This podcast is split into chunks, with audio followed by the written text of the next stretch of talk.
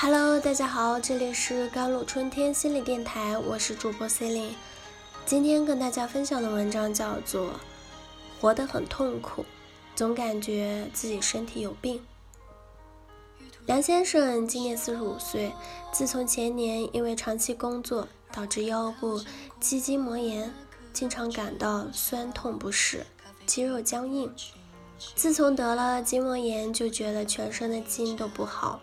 好多关节都疼，筋也疼，怀疑自己腿啊、手啊筋都有毛病，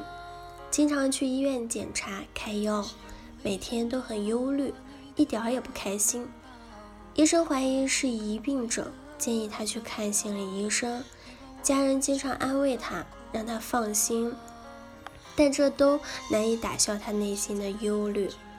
时间久了，家人也很烦。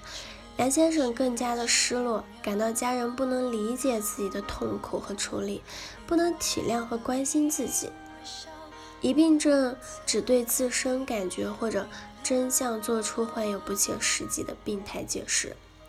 这是整个心生由此产生的疑虑、烦恼和恐惧所占据的一种神经症，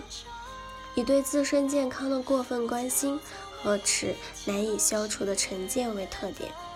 通俗的讲，患者怀疑自己患了某种事实上并不存在的疾病。最初往往表现为过分的关心自身的健康和身体任何轻微的变化，做出与实际健康状况不相符的疑病性解释，伴有相应的疑病性不适。逐渐出现了日趋系统化的疑病症状。疑病症状可为全身的不适，或者某一部分的疼痛，或者功能障碍，甚至是具体的疾病。症状以骨络肌肉和肠胃系统多见。就部位而言啊，以头啊、颈、腹部居多，常伴有焦虑、忧虑、恐惧和植物神经功能的障碍症状。这种疑病性的烦恼是指对身体健康或所怀疑疾病本身的纠缠，而不是只对疾病的后果或者继发性社会效应的苦恼。患者也知道烦恼于健康不利，苦于无法解脱，不能自拔，四处求医，陈述病情始末又不相信检查结果和医生的解释或者保证。也有一些患者仅表现为特殊的嗅觉异常，具体的表现如下：第一是疑病的心理障碍，有两种表现，一种是疑病感觉，感觉身体某部分或者敏感啊增加，进而疑病，或者过分的关注，患者的描述比较含糊不清，部位不恒定；另一种是疑病观念。患者的描述形象逼真，生活具体，认为患有某种疾病，患者本人自己也确信实际上并不存在，但是要求各种检查呀，医生呀同情，尽管检查正常，医生的解释与保证并不足以消除其疑病的信念，仍认为检查可能有误，于是患者担心、忧虑、惶惶不安。第二点就是疼痛了，疼痛是本病最常见的症状，约有三分之二的患者有疼痛的症状，常见的部位为头部啊、下腰啊，这种疼痛描述不清，有时甚至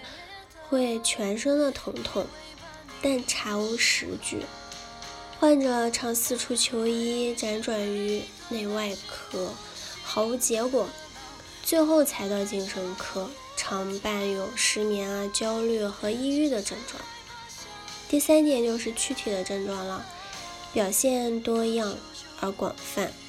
涉及了身体许多不同的区域，如内有一种特殊的味道、恶心啊、吞咽困难、反酸胀气、呼吸困难等等。担心患有高血压或者心脏病，有些患者。已有五官不正，特别是鼻子、耳朵以及乳房形状异样。疑病症的发病通常与不良的社会心理因素有关，